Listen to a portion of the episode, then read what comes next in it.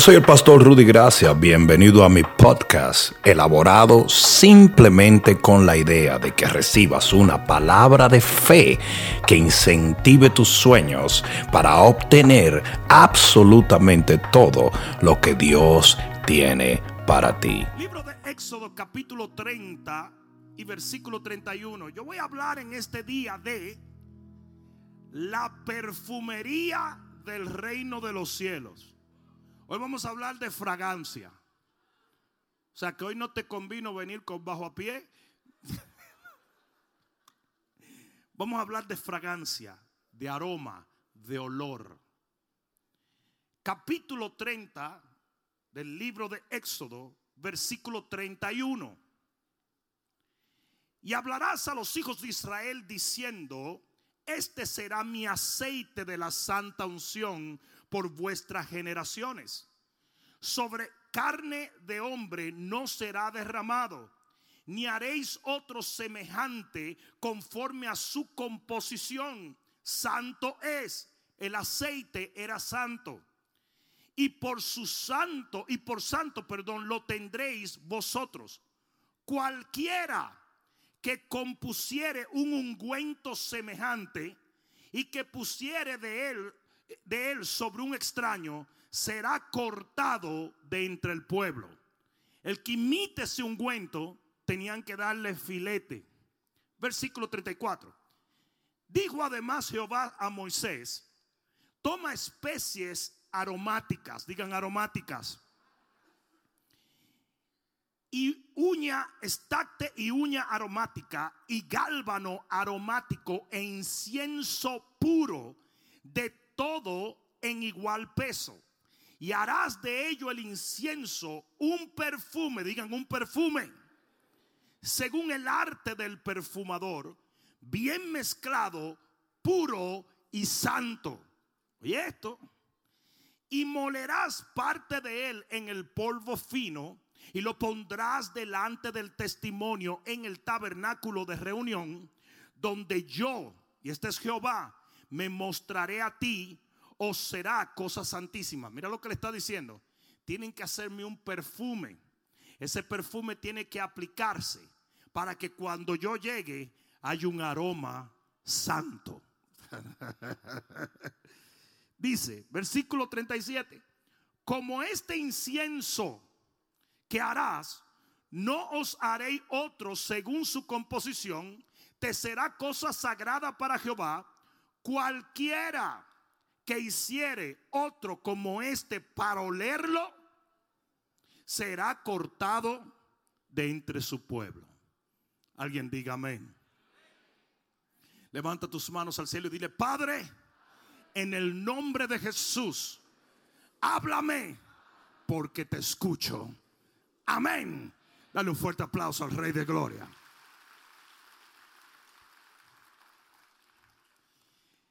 De acuerdo a lo que acabamos de leer, el Señor le da una orden a nada más y nada menos que al gran patriarca Moisés. Y le dice, tú me vas a hacer un perfume, digan perfume. Y ese perfume por su composición va a ser santo y puro. Y cuando yo me manifieste a ti, antes de yo llegar a mi santuario, tú vas a encender ese perfume y vas a untar todo para que el aroma cuando yo llegue sea agradable. Hasta ahora me están siguiendo. Escucha lo que te voy a decir en este momento. Hay muchas cosas que nosotros no tomamos por espirituales, pero sí lo son. Lo voy a decir otra vez. Hay cosas que nosotros no tomamos como espirituales, pero sí lo son. La música, tú la puedes tocar, Hello. Tú puedes tocar la música, tocarla con las manos. Tú la puedes ver. Es por eso que la música en la Biblia es espiritual. Es por eso que la música puede ser un vehículo para atraer demonios o un vehículo para atraer la presencia del Todopoderoso Dios. ¿Me estás escuchando? Porque la música tú no la tocas. Tú solo la percibes. No sé si alguien me está entendiendo. Escucha esto. Lo mismo pasa con los aromas. Tú no puedes ver un olor. Tú no puedes tocar un olor. Tú solamente lo puedes percibir. Ahora, yo no estoy hablando de... ¿Ustedes saben por qué yo no toco mucho este tema? Por el exceso de muchísima gente loca que hay en las iglesias. No mires a los lados en este momento. Pero ahorita si yo predico esto, que es una verdad espiritual, comienza a decir una doña, ahí sí, cuando yo me pongo ese desodorante y levanto esa mano, ese aroma hace que la gloria, no hombre, no. Va a empezar gente a decir, mi mistolín es una cosa que un los inodoro y un No, no, así no es. Hay aromas físicos o naturales y hay aromas espirituales. ¿Alguien me escuchó? ¿Por qué te lo digo? Porque Jehová dijo que el perfume que él estaba ordenando hacer era un perfume que él iba a percibir y que era santo y puro. Entonces está hablando de algo espiritual, no de algo físico. Si hubiese sido algo físico, no hubiera tenido el valor y no tenía que ver nada con Dios. Pero Dios dijo, digan, digan Dios dijo que él iba a oler ese aroma. Y si Dios que es espíritu huele ese aroma, entonces hay aromas espirituales. Alguien debió decir amén allí. No, mira esto. Nosotros tenemos que entender que la Biblia incluso enseña que Dios tiene un aroma. En Cantar de los Cantares, Cantar de los Cantares, búscalo allí donde estás. Libro de Cantar de los Cantares. Otra gente diciendo, esto está raro. Se va a poner más raro todavía. Pero mira lo que dice el libro de Cantar de los Cantares, capítulo 1, versículo 1. Cantar de los Cantares, el cual es de Salomón. En la Biblia, ¿quién representa a Salomón? El rey. Representa a Jesús. Representa a Dios. Dice en el versículo 2, oh si él me besara con besos de su boca ¿Quién está hablando allí? La tsunamita, la novia o la futura esposa del rey, que representa qué? La iglesia. Dice, oh si él me besara con besos de su boca, porque mejores son tus amores que el vino, a más del olor de tus suaves ungüentos. Wait a minute. Aquí la tsunamita está diciendo que el rey tiene ungüentos olores, aromas, porque Dios tiene un olor y un aroma espiritual. Hasta ahora me están siguiendo. Dice, tu nombre es como un ungüento y un ungüento es como un perfume, pero es en pomada. Tu olor, tu nombre, perdón, es como un ungüento derramado. Por eso las doncellas te aman Atráeme en pos de ti y correremos. El rey me ha metido en sus cámaras. Nos gozaremos y nos alegraremos en ti y nos acordaremos de tus amores más que del vino. Con razón te aman. ¿Sabe lo que está diciendo ahí la Biblia? Que Dios, que es el rey, enamora la iglesia por su aroma.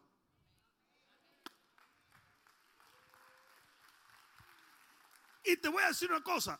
Tú no te diste cuenta cómo fue que tú viniste a Cristo. Tú no lo viste. Hello, tú no lo tocaste. Tú ni siquiera hablaste con él. Pero algo espiritual que tú no sabes cómo lo percibiste. Tú sabías que Él estaba ahí en el momento indicado. Le entregaste su vida, te enamoraste de Él, porque el aroma de Dios es la esencia de Dios. ¿Qué dice mucha gente cuando está aquí en la iglesia? Yo, yo, no, yo como que no entiendo, pero aquí está Dios. Yes, es la verdad. Hay gente que me dice desde el parqueo, yo comienzo a percibir algo. Es como algo que me envuelve. No lo pueden explicar, no lo pueden ver, no lo pueden nombrar, pero lo sienten, lo perciben porque es el aroma de la presencia de Dios. El rey tiene un ungüento que los hijos del rey saben discernir bien y la tsunamita. Ustedes no han visto cuando a una mujer le gusta el perfume de un hombre. Eso se derrite y dice, ay, Dios mío, ay, ¿Sí o no? Ah. Lo, lo, más atractivo de una comida es el aroma. A mí que no me vengan con cuenta. A mí que no me vengan con cuenta. Una vez, una vez yo estaba en un campamento de jóvenes bien metido por un monte, dejaron el pollo afuera y se dañó. Y lo cocinaron de todas maneras y le pusieron un escabeche. y eso se veía lindo, pero olía como que el pollo tenía cicote. Y yo dije, mira, eso puede verse muy lindo, está muy adornadito, está muy doradito, pero está muerto. Porque el aroma es lo que te dice si hay vida o hay muerte. Ah, no me están diciendo. Y Dios nos enamora con el aroma de su presencia. Hay algo espiritual que tú no puedes señalar, pero que siempre tú percibes donde Dios está. Tú estás sentado en la cocina de tu casa, comienzas a orar y de repente tú sientes que Él está allí y tú no lo puedes ver, pero sabes que Él está allí porque es su aroma, su ungüento, su perfume. Está heavy, ¿verdad?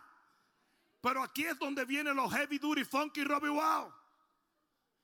El mismo libro de Cantar de los Cantares nos revela que no solamente Dios tiene un aroma o un perfume o un ungüento, sino que nosotros también lo tenemos. Cantares capítulo 4. Cantares capítulo 4 versículo 9. Prendiste mi corazón, hermana mía y esposa mía. Y este es el rey hablándole a su novia, a la tsunamita has apresado mi corazón con uno de tus ojos. No es que era tuerta, fue que parece que le guiñó un ojo. Con una gargantilla de tu cuello. Cuán hermosos son tus amores, hermana, esposa mía. Cuánto mejores que el vino son tus amores. Tú eres mejor que un humo, mami. Eso es lo que dice ahí. Y el olor, oye, el olor de tus ungüentos más que todas las especies aromáticas. Ustedes no están oyendo, parece. Dice, como panal de miel destilan tus labios, oh esposa. Miel y leche hay debajo de tu lengua, nada más le faltó el conflé. Y el olor de tus vestidos son como el olor del Líbano. Mire el olor otra vez. Dios le gusta oler. Hay un aroma que él percibe y lo tienen los hijos de Dios. Dice, huerto cerrado eres, hermana mía y esposa mía. Fuente cerrada y fuente sellada. Tus renuevos son paraísos de grandes con frutos, de grandes granados con frutos suaves, de flores de algeña y nardos, las flores que más huelen. Dice, tú tienes algo que hueles a nardo, no a nerdo, a nardo. Dice, nardo y azafrán, caña aromática y canela cuando tú te vas acercando aquí, ya Dios te va oliendo desde el parqueo. Con todos los árboles de qué? De incienso, que es algo de olor. Mirra y aloes con todas las principales especies que aromáticas. Dice, fuente de huerto, pozo de agua viva, que corren del Líbano, levántate, quilón, y ven austro, que son los vientos que simbolizan el espíritu. Soplad en mi huerto y despréndanse que Usted no está oyendo esto, parece. Cuando el Espíritu de Dios sopla, es para que todo el olor que tienen los hijos de Dios suba y el aroma suba y Dios lo sienta y te perciba y se enamore más de ti. Lo que pasa es que es algo espiritual. Es algo espiritual. Literalmente, así como tú no puedes ver los ángeles que nos están rodeando en este momento. Así como tú no puedes ver la gloria de Dios que está alrededor de este lugar. Así como tú no puedes ver muchas cosas, tú tampoco puedes percibir el aroma. Pero tanto Dios te está percibiendo a ti como tú estás percibiendo a Dios. Tu casa tiene olor espiritual. Todo tiene un olor espiritual. Y los que tienen discernimiento de espíritu llegan a un sitio y dicen, aquí, aquí había un demonio. Aquí había un demonio. Ah, sí, mi, la suegra se fue. No, no, no. Pero hay gente que huele ángeles, que huele la presencia de Dios. Hay gente que huele absolutamente todo lo que está pasando en el espíritu. No sé si alguien me está entendiendo. Bueno, quiere que le diga una cosa. ¿Por qué ustedes creen que los demonios se llaman espíritu qué? Inmundos. ¿Sabe lo que es inmundo, verdad? Maloliente. Eso es lo que es inmundo. En el original, inmundo es hediondo. Es como una cloaca. Y hay momentos donde yo he hecho liberaciones y en el momento comienza un olor horrendo en el lugar mientras ese espíritu se está yendo. Parece que no me están oyendo. Parece que no me están oyendo. Yo recuerdo hace mucho tiempo yo estaba orando por un joven. El joven tenía un cáncer en los pulmones. Estaba ya desahuciado a morir tenía 26 años y ya estaba en el camino a la muerte. Yo oré por ese joven y de repente, yo, yo, no sabía nada de él, y de repente él empezó a toser y comenzó a salir un olor impresionante como a nicotina podrida. Y en el momento en que salió todo esto, él cayó en el suelo, fue totalmente liberado y totalmente sanado para la gloria de Dios. Y así mismo como los demonios tienen un olor hediondo, una inmundicia, así los hijos de Dios tienen un olor fragante delante del Rey de Gloria. Y esos olores y esos aromas se comunican espiritualmente sin que nosotros nos demos cuenta. Antes de que una persona te hable, ya tú percibes el aroma espiritual de esa persona.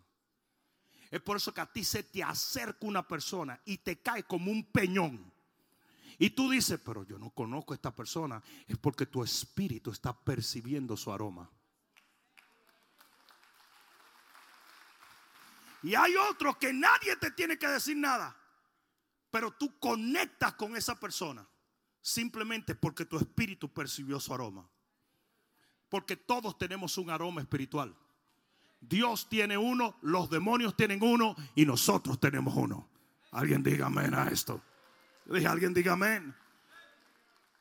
En Números capítulo 15, nosotros podemos encontrar un sinnúmero de escrituras en el libro de Números capítulo 15 de cómo Dios pedía sacrificios simplemente para que le llegara el olor a él. 15.1 del libro de números dice, Jehová habló a Moisés diciendo, habla a los hijos de Israel y diles, cuando hayáis entrado en la tierra de vuestra habitación que yo os doy, y hagáis ofrenda encendida a Jehová, holocausto o sacrificio, por especial voto o vuestra voluntad, o para ofrecer vuestras fiestas solemnes, olor grato a Jehová de vacas u ovejas. Y tú te puedes ir al versículo 7, al 10, al 13, al 14, al 24 y te das cuenta que Dios pedía sacrificio simplemente para recibir el olor del sacrificio. El Señor no bajaba a buscar un mulo de pollo. El Señor no bajaba al barbecue ni al altar. Lo que subía delante de él era el olor de un sacrificio agradable a él. Por eso que el sacrificio se tenía que hacer como él quería que se hiciera. La carne tenía que ser eh, sazonada con incienso, con mirra, simplemente para que el olor fuese agradable a Jehová. Mira qué interesante allí mismo en Números, capítulo 15, versículo 24, cuando dice, si el pecado, hablando de una gente que iba a ofrecer un sacrificio, si el pecado fue hecho por hierro con ignorancia, de la congregación, toda la congregación ofrecerá un novillo por holocausto en olor que en olor grato a Jehová con su ofrenda y su libación conforme a la ley y un macho cabrío en expiación, en, expiación. Mira lo que pasa, el pecado te hace heder delante de Dios. Y cuando alguien cometió un pecado, lo que Dios hacía cuando le decía dame un sacrificio agradable era cambiar el hedor en olor grato a Jehová. Es más o menos como que tú llegues hediondo a tu casa, pero hay un barbecue y cuando el humo te inunde ya no hiedes, ahora hueles a humo. Y era lo mismo. Cambiaba el olor delante de Dios. De pecado a agrado. Santo, pero eso está demasiado heavy. Por eso, en el libro de Oseas, capítulo 14 y versículo 4, libro de Oseas, capítulo 14 y versículo 4, mira lo que dice. La conversión habla de un cambio de aroma. Dice, yo sanaré su rebelión. Este es Jehová. Los amaré de pura gracia. Alguien debe decir amén allí. Porque mi ira se apartó de ellos. ¿Cuánto dan gloria a Dios? Yo seré a Israel como rocío él florecerá como lirio. Esto te lo estoy profetizando en el nombre de Jesús. Y extenderá sus raíces como el Líbano. Prepárate para florecer Porque la gracia de Dios eso es lo que hace. Se extenderán sus ramas y será su gloria como la del olivo y perfumará como el Líbano.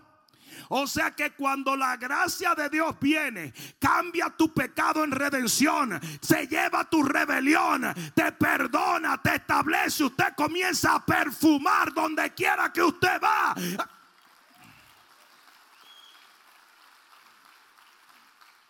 Todavía hay más, está más bueno esto. Versículo 7, volverán y se sentarán bajo su sombra y serán vivificados como trigo y florecerán como la vid. ¿Y qué dice después? Y su olor será como el vino del Líbano. En otras palabras, yo te redimo, yo te restauro, yo te sano para que tú me agrades en el olor que tú me das. Yo te cambio el aroma, yo te perfumo. Yo, parece que no me están oyendo. Parece que no me están oyendo.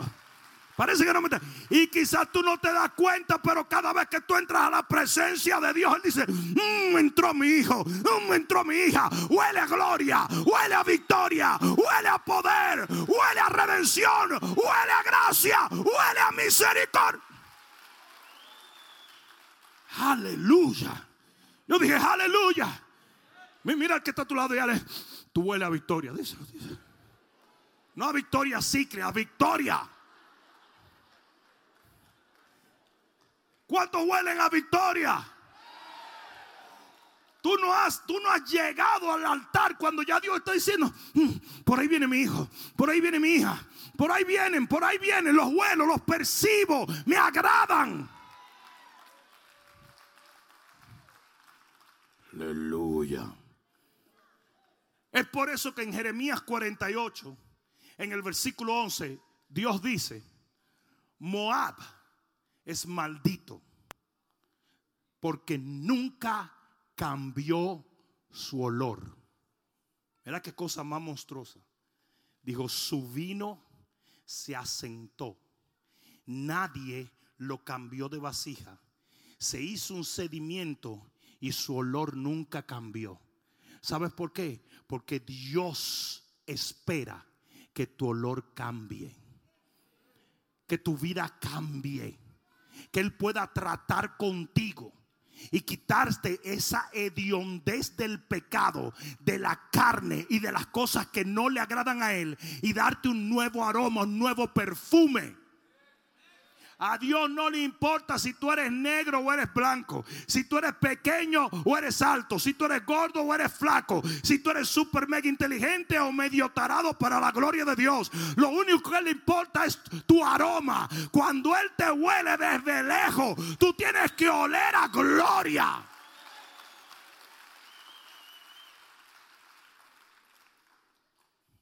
Aquí había gente que le hería a Dios. Y a nosotros también. Y a tu familia también. Eras un hediondo. Eras un inmundo. Pero Dios te transforma. Y te sana.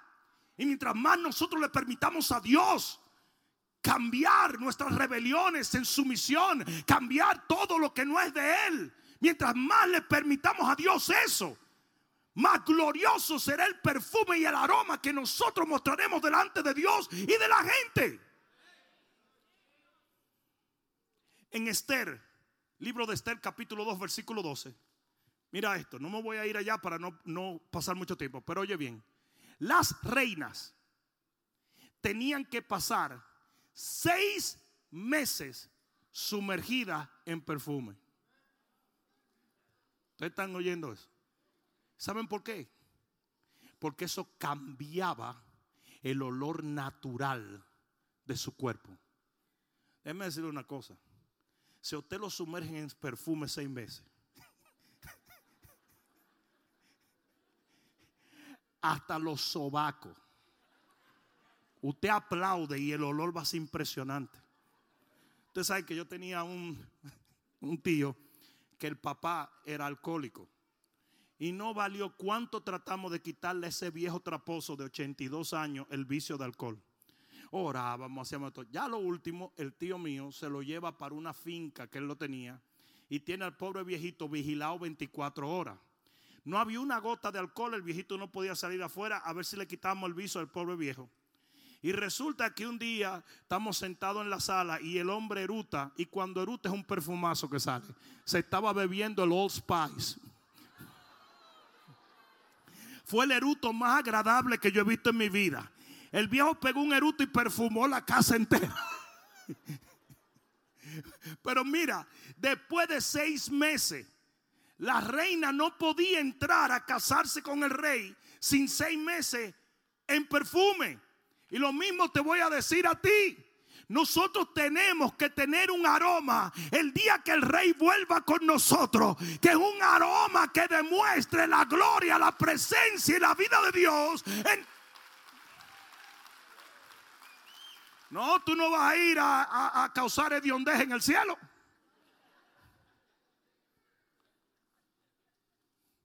¿Alguien entendió eso? Nuestro aroma tiene que cambiar.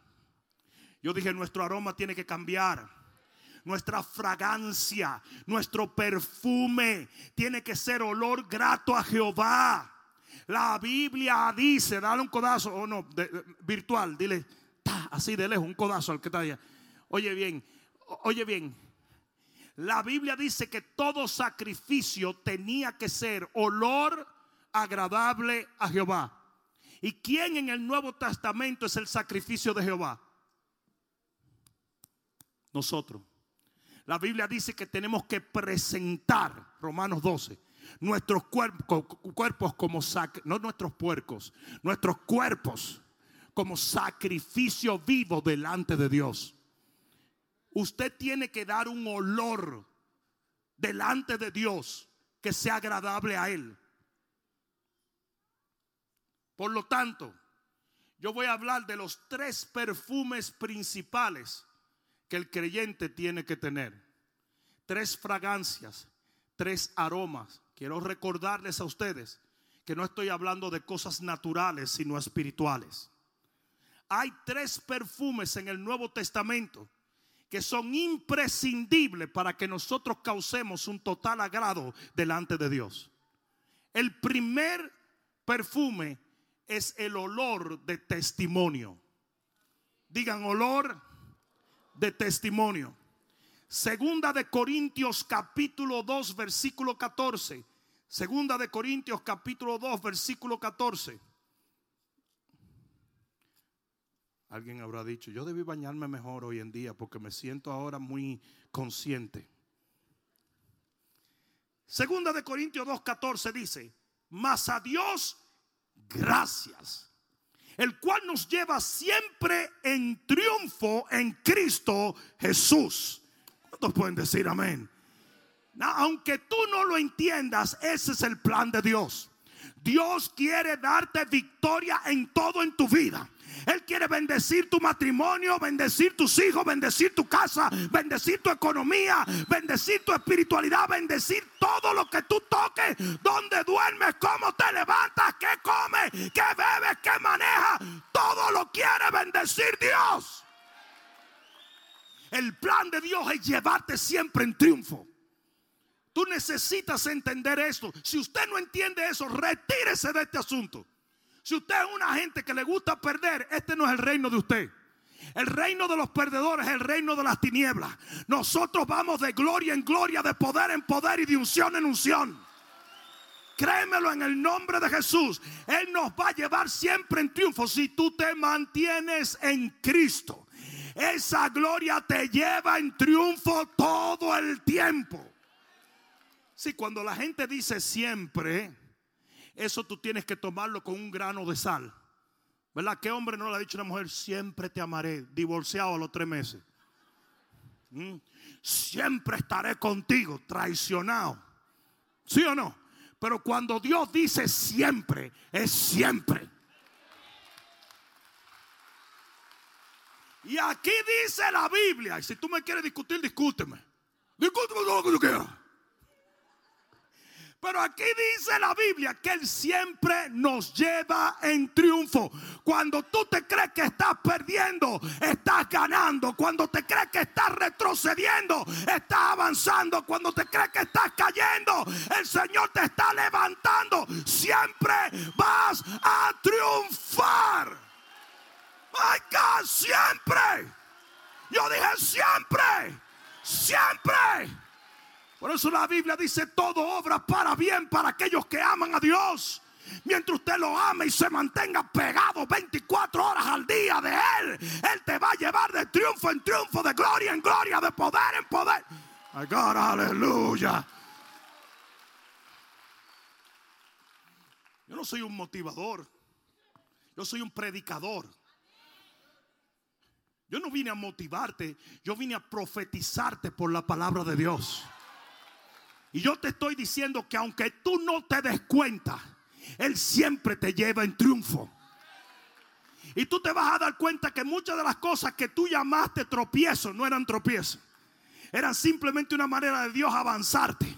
Muchas de las cosas que tú llamaste calamidad te vas a dar cuenta que nunca lo fueron. Eran eslabones para llevarte una mayor gloria. Mucha de la gente que tú pensaste que te hizo daño te hizo bien. Yo te lo garantizo. Aleluya. Le llamaste pérdida a cosas que se van a probar que fueron bendiciones. Le llamaste maldición y tropiezo a cosas que te van a dar una herencia eterna. No te apresures a ponerle un label a las cosas.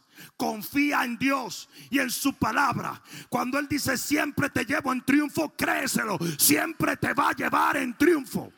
Lo único que usted tiene que asegurarse es de estar agarrado, amarrado, pegado, soldado con Cristo Jesús. Mientras la rama esté en el tronco, da fruto. Oh, vienen diferentes estaciones. Yo dije, vienen diferentes estaciones. Si la rama se cae de la vid, entonces se muere, se seca. Pero mientras está pegada, yo dije, mientras está, hay algunos pegados del Rey de Reyes y del Señor. Yo dije, hay algunos pegados. A mí que me sacudan, a mí que me pateen, a mí que me escupan, pero nadie me despega de la vida verdadera. Nadie, nadie, nadie. Yo he pasado las mil y una, el Niágara en bicicleta. Y en momentos en patines también. Pero nunca me he despegado de Dios. Porque tú tienes una garantía. Y es que vas a terminar triunfando. Los que te abandonan, los que te empujan, los que te escupen, los que te critican, esos se pudren. Pero una cosa sí te garantizo, mientras te mantenga amarrado de la vid, vas a echar adelante. Ahora, todo esto lo dije por esto. Dice, siempre en triunfo en Cristo Jesús y por medio de nosotros, los que estamos en triunfo, manifiesta su olor. Oye bien, ¿tú sabes por qué Dios te lleva en triunfo? Te lo digo. Pero yo lo dije ya. ¿O no estaban prestando atención? Dios te lleva en triunfo para que tú manifiestes el perfume de ese triunfo. Para que cuando tú llegues a tu trabajo y el que se siente en el otro escritorio se dé cuenta que tú estabas acabado y destruido y ahora estás victorioso, diga algo me huele diferente.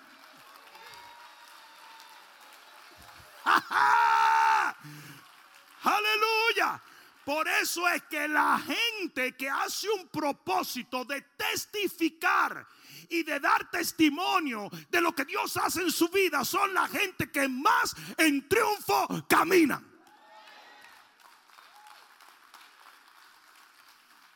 Dice la Biblia que horroroso es el, es el sentir de un hombre que envía un mensaje con un mensajero que no lo lleva.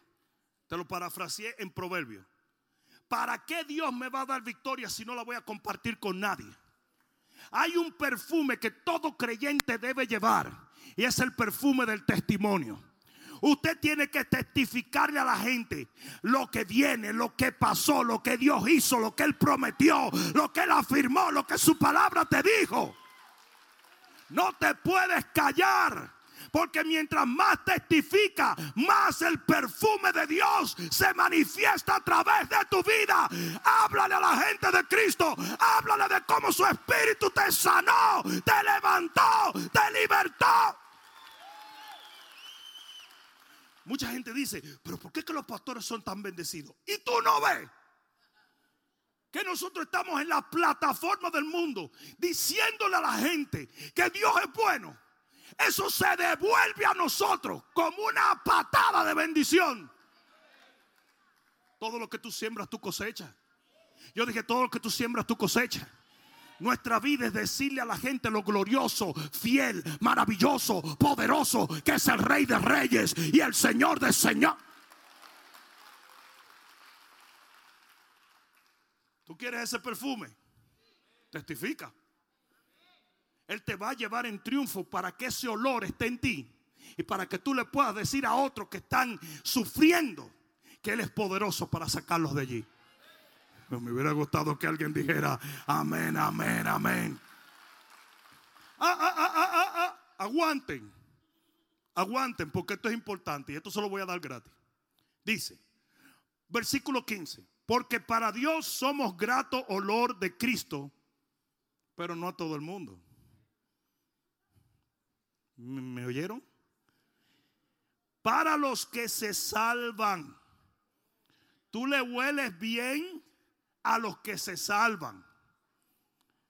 Dice, pero en los que se pierden, somos olor de muerte. El aroma cambia con la persona. Gente va a percibir tu santidad como religiosidad. Gente va a percibir tu amor por Cristo como fanatismo. Gente va a percibir tu fe como locura. Y tú no te puedes ofender porque el problema no está en el perfume. El problema está en la nariz de ellos.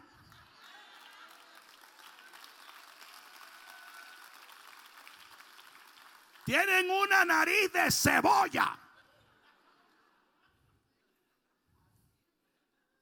Usted ha visto cuando usted va a comprar un perfume, que ustedes están probando su perfume y te ponen y hay una cosita de café al lado que lo pone Juan eh, eh, Calderón. Eh, Juan Calderón provee todo el café de los perfumes. Y va a hacer un anuncio aquí, que es de los míos.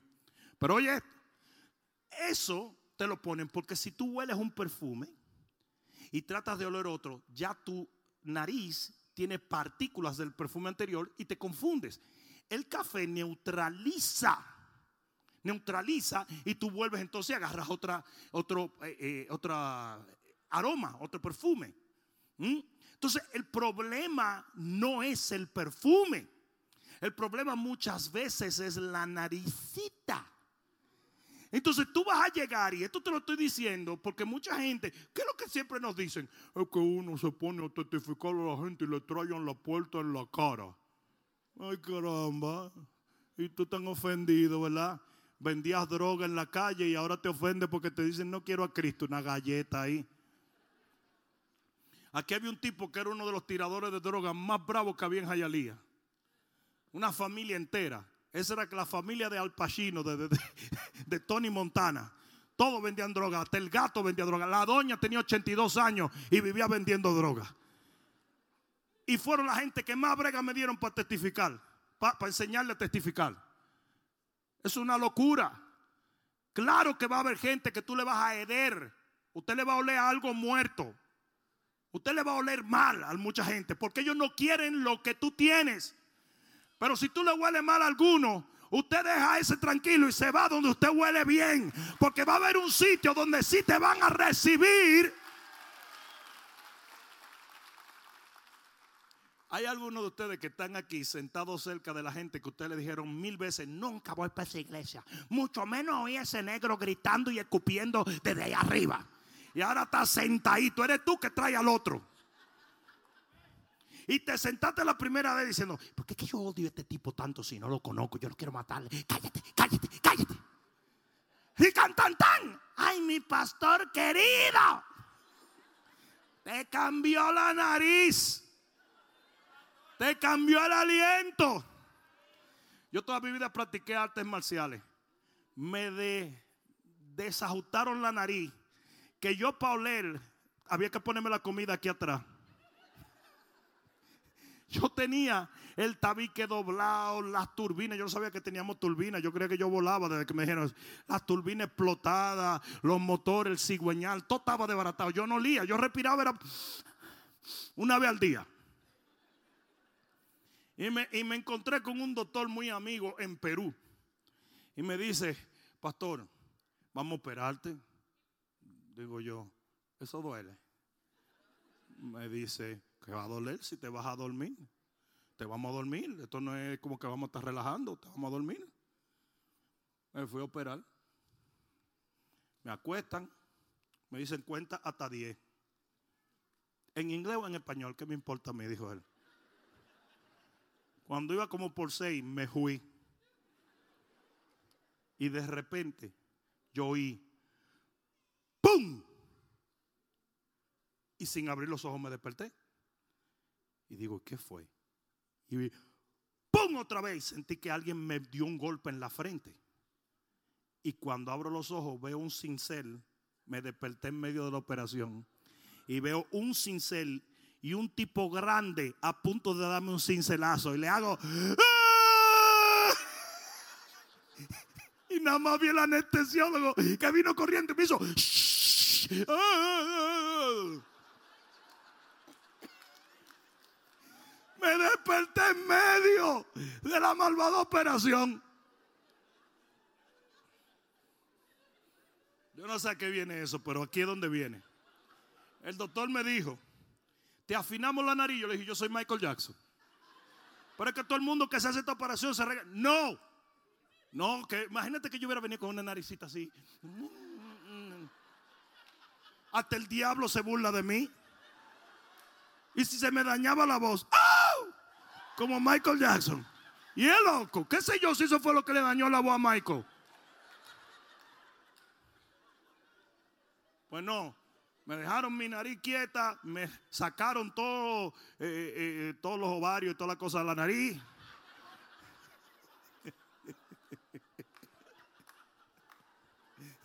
Ustedes dicen, ¿cómo es que este pastor dice esas cosas? Adiós, ¿y por qué hace? El asunto es este. Cuando me despierto me dice el tipo, tú vas a pasar los tres días más malos de tu vida. Los tres días más malos de tu vida. No sabes lo que pasa, lo que pasamos los pastores. Que yo he estado tres días, yo he tenido tres días malos cada seis meses. Que el diablo he tenido que batallarlo. Pero oye bien, tú vas a pasar los tres días más malos. Pero el cuarto día. Ay, papá. Y yo me pasé esos tres días encerrado en un hotel Sí, porque se va a pasar trabajo por lo menos con elegancia. Era un hotel bello en Lima. yo,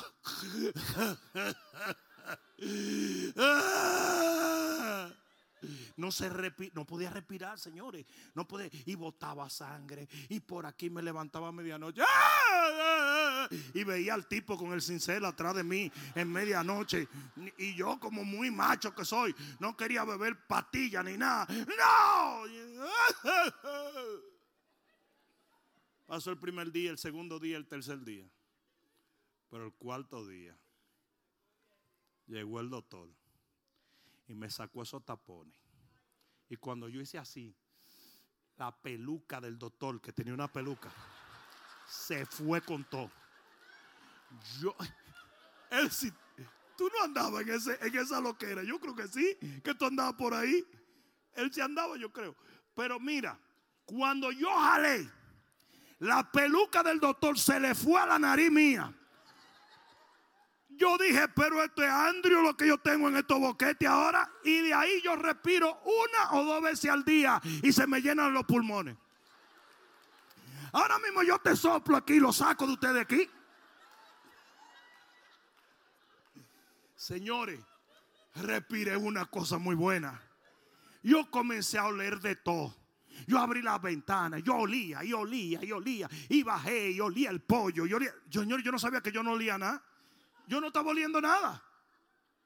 ¿Y qué, cómo fue que caímos en este asunto? ¿Ah? Los olores, ¿verdad? Estamos como más o menos en el, en el lugar, ¿verdad?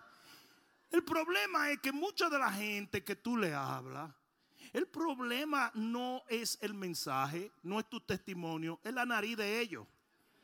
Ellos van a oler vida, ellos huelen muerte porque tienen una nariz con muerte.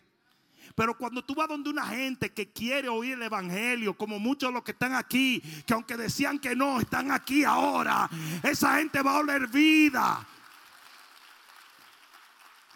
Ustedes saben la cantidad de gente que hasta con la máscara yo llego y digo, Pastor Rudy, déjame abrazarte, yo no te cato. Es increíble. ¿Por qué? Porque yo le huelo a vida.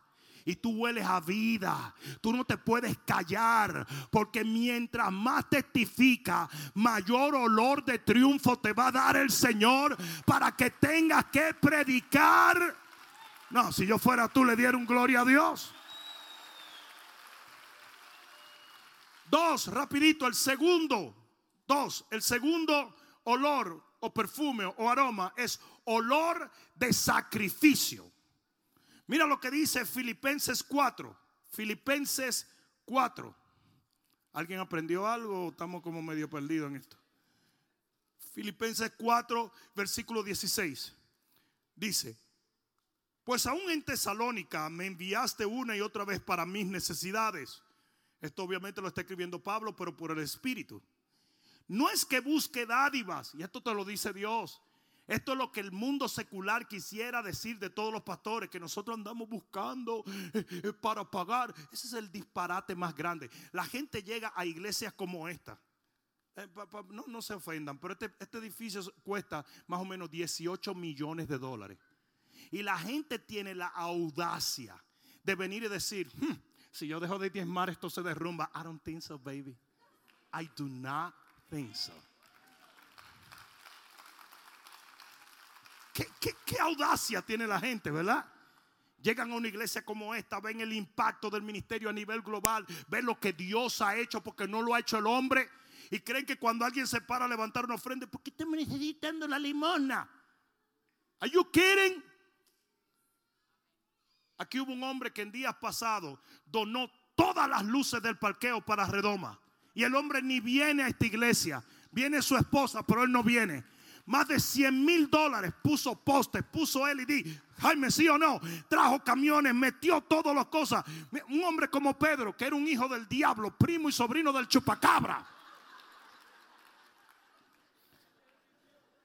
Y se fue al, campus de Éxodo y se mudó ahí a reparar todo eso. Y así hay gente que viene con la audacia de decir, si yo no lo hago, ¿are you kidding?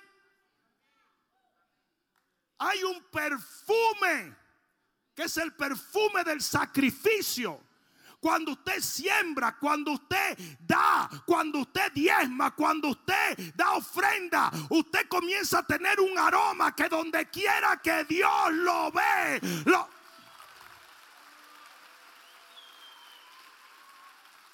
Porque mira cómo va la cosa. ¿Por qué la reina Esther tenía que oler bien?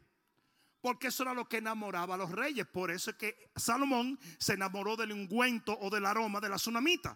Entonces tu olor o tu perfume afecta tu relación con Dios. Es por eso que él dice, maldito el que no diezma. Ay, por eso lo dicen los pastores. No, no son los pastores que lo dicen. Cabezón.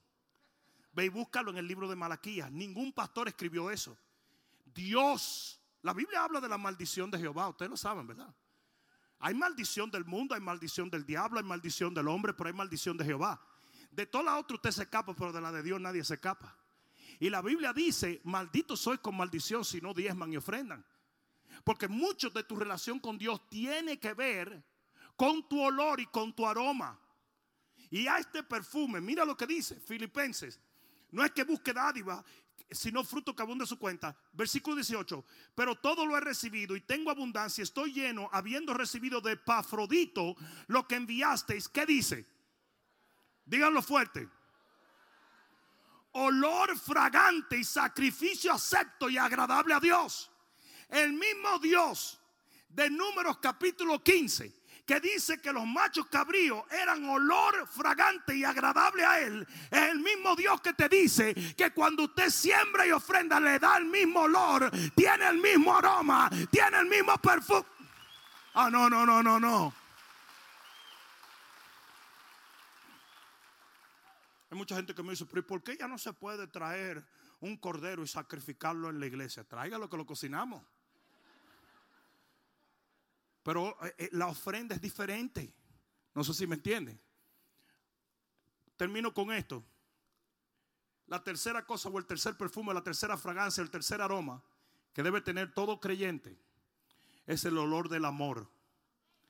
Efesios capítulo 5 y versículo 1. Libro de Efesios capítulo 5 y versículo 1. Mira lo que dice la palabra de Dios. Sed pues imitadores de Dios como hijos amados. ¿A quién que tú tienes que imitar? ¿A quién? Si tu líder no es un buen ejemplo, no lo imites. Porque tú sabes que ese es el problema.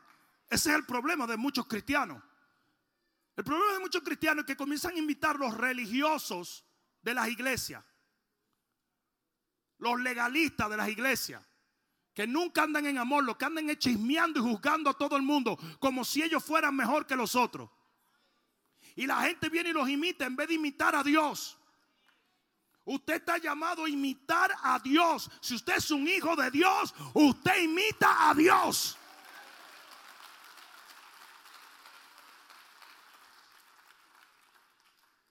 Otro día yo vi un muchachito aquí en la iglesia y me dijo, Pastor, ¿cómo tú estás? Y yo dije, ¿y cuándo aprendió? Primero, ¿cuándo aprendió a hablar este tipo? Y segundo, ¿cuándo él ha ido al Cibao en mi país? Nunca en su vida ha ido al Cibao. Así hablan los cibaeños. No se ofenden a ser cibaeño, soy chulísimo. Tienen un acento, dicen, eh, pero si se ofenden, no le gusta tampoco. Un cibaeño le dijeron, oye, ¿por qué todos los cibaeños hablan con la e? Algunos. Pero el muchachito nunca ha ido a República Dominicana. Pero hablaba como un puro cibaeño. Un puro cibaeño. ¿Por qué? Porque imita a su papá. Imita a su papá. Ahora, si el papá no es ibaeño, sino el vecino es ibaeño, ahí hay otra cosa. Pero ya esa es otra prédica, no vamos a meternos ahí. Mira cómo se queda serio todo. Qué malicia, ¿eh?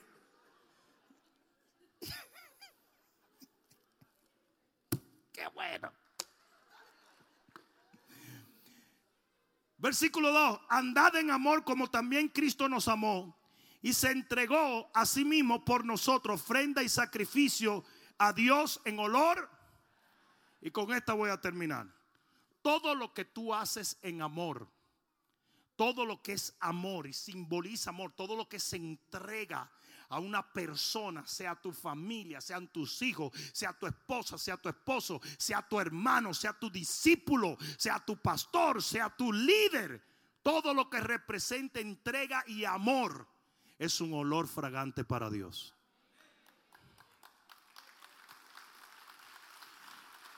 Es por eso que no hay una cosa más hedionda que un cristiano que te anda condenando en un tiempo difícil.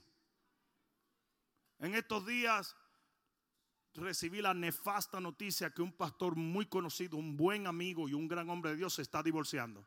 Y ya comenzaron todos esos hijos del diablo disfrazados de cristianos. Porque la Biblia dice que nosotros tenemos que cubrir la desnudez.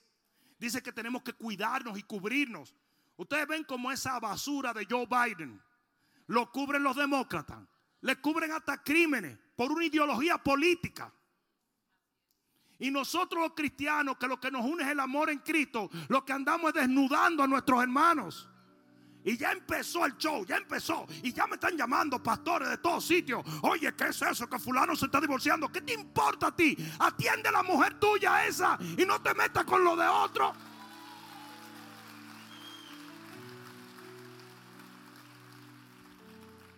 No lo han llamado en ningún momento difícil, pero ahora lo llaman todo para averiguar qué está pasando para tener el chisme del momento, porque somos una generación morbosa. Eso le hiede a Dios. Yo dije, eso apesta. el mundo buscando qué hizo el pastor, qué hizo los pastores, qué hicieron los pastores, qué hizo el líder, qué es, qué esa basura, qué esa tontería. Morbosidad, metiéndose en lo que no se tiene que meter. Eh, Dios nos llamó a orar, no a desenterrar huesos. El olor que le agrada a Dios, el olor del amor. ¿Cómo vas a exponer a un hermano? ¿Para qué? Sánalo, ámalo, guárdalo, defiéndelo, ayúdalo. Ayúdalo, ayúdalo.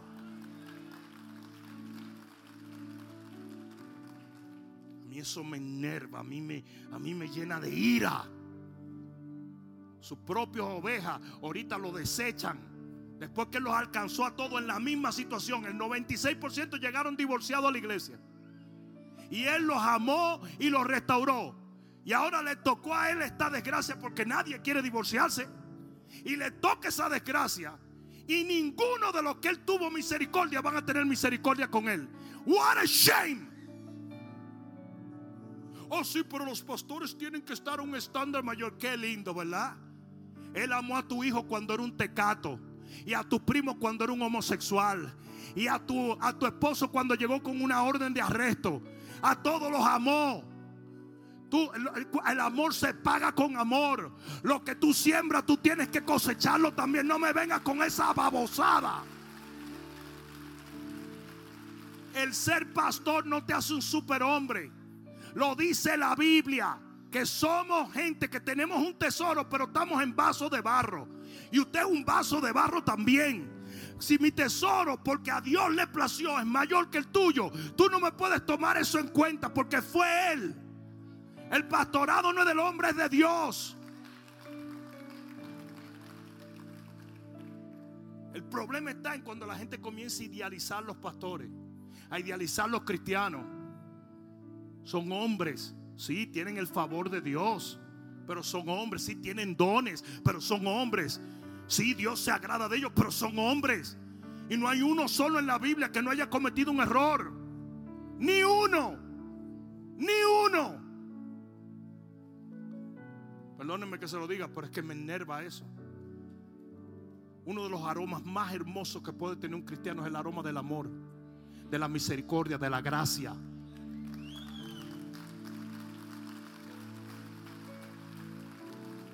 Estos tres perfúmenes son los aromas que todo cristiano debe llevar. El perfume del ministerio, que es el testimonio. El perfume del sacrificio, que es nuestra mayordomía y el perfume del amor que es nuestra relación con nuestros hermanos.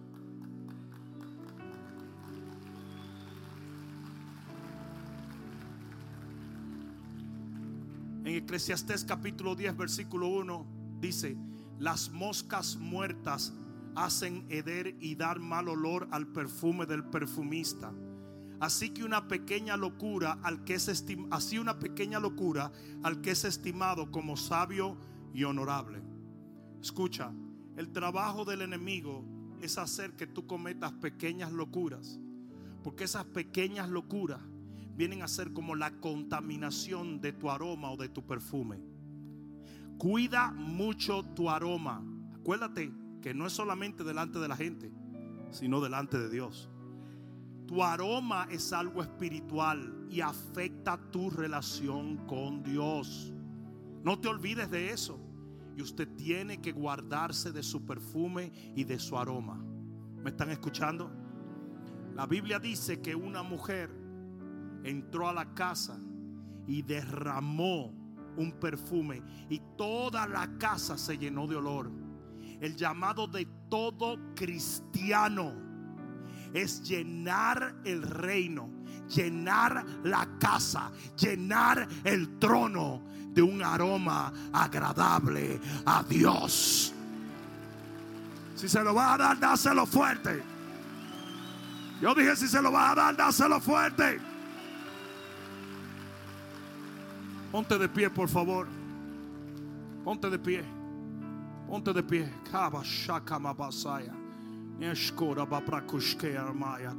Levanta tus manos un momento. Vamos a orar. Vamos a terminar ya, pero levanta tus manos un momento. La gente no lo percibe.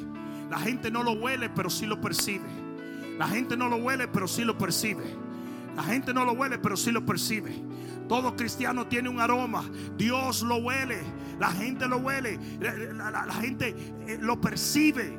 Tú tienes una fragancia, tú tienes un aroma que donde quiera que va, abre puertas delante de ti o cierra puertas. Cuida tu aroma. El diablo quiere contaminar con pecado, con eh, locuras, con cosas que no agradan a Dios. Quiere contaminar tu perfume. No se lo permitas. No se lo permitas. El perfumista tenía que estar pendiente de que ninguna mosca entrara en el perfume. Y si entraba era un descuido. Las abuelitas de antes que hacían la comida en anafes de, de, de, hierro en, en las calles, nunca permitían que las moscas se metieran dentro. Nunca permitían que esa comida se contaminara. No dejes que el diablo contamine tu aroma. No lo permitas. Hay veces que la gente hace algo y de repente llega y nadie lo quiere recibir. Y es porque la gente percibe que hay algo malo en ti. No permites que tu aroma se contamine. Levanta tus manos, vamos, levanta tus manos. Pídele al Señor en tus propias palabras, Padre, yo quiero tener un aroma agradable a ti. Yo quiero testificar y yo quiero caminar en amor. Y yo, yo quiero ser una persona que donde quiera que yo llegue, mi aroma inunde ese lugar. Mishkalaba crema saya. Nema bashokra babasi crema saya. Dara babashakra babasi. Vamos, levanta tus manos y adórale. Vamos. Aleluya, aleluya, aleluya. Vamos, vamos, todo el mundo adorando. Dile.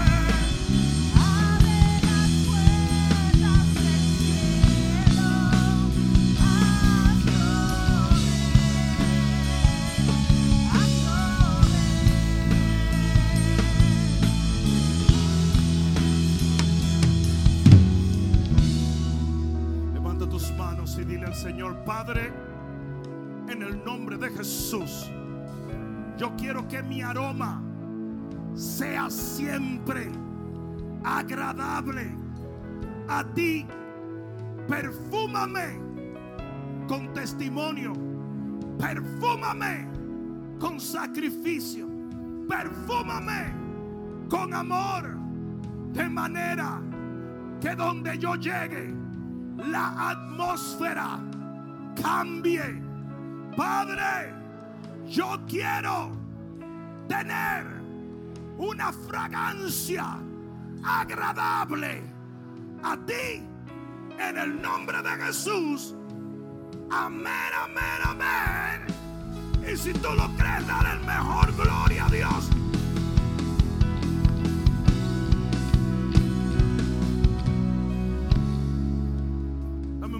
Cierra un momento tus ojos.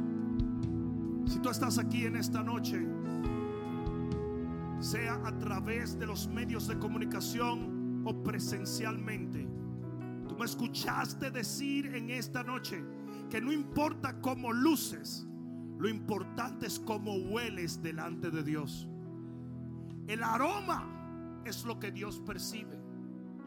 Y para que tu aroma cambie, tú necesitas aceptar a Jesús como tu único y suficiente Salvador. Yo no te estoy hablando de una religión, yo te estoy hablando de una relación con Dios. Por lo tanto, allí donde estás, yo quiero que cierres tus ojos y que ores esta oración. Dile, Padre, en el nombre de Jesús, yo me arrepiento de mi pasado y te pido perdón por haberte desechado. Yo confieso con mi boca que Jesucristo es el Señor, creyendo de todo corazón que Dios le levantó de los muertos. Hoy soy salvo porque tu palabra lo afirma. Perdóname, restaurame, sáname y yo te serviré por el resto de mi vida sobre esta tierra. Gracias Señor por haber salvado mi alma. Dale el mejor aplauso que le hayas dado al Señor. Vamos, dáselo fuerte. Vamos, dáselo fuerte. Aleluya. Escuchen esto. ¿Quiénes acaban de hacer esa oración por primera vez? Levanta tu mano. A ver, levanta tu mano. Veo esa mano. Dios te bendiga. Manténla en alto. Veo tu mano. Dios te bendiga. Veo tu mano allá detrás. Dios te bendiga. Gracias. Dios te bendiga. ¿Quién más? Veo esa mano allá. Escuchen esto. Antes de irte, al salir de este auditorio, ese hermano que tiene esa bandera roja quiere darle un abrazo y darle la bienvenida al cuerpo de Cristo. Por favor, los que levantaron su mano, los que oraron esta oración por primera vez, sigan a nuestro hermano con la bandera roja y el resto le da un fuerte aplauso a ellos. Que el Señor me los bendiga. Espero que esta palabra cale profundamente en tu alma y que se convierta en pasos de fe que te permitan llegar al destino que nuestro Señor ha trazado delante de ti y de los tuyos. Dios te bendiga.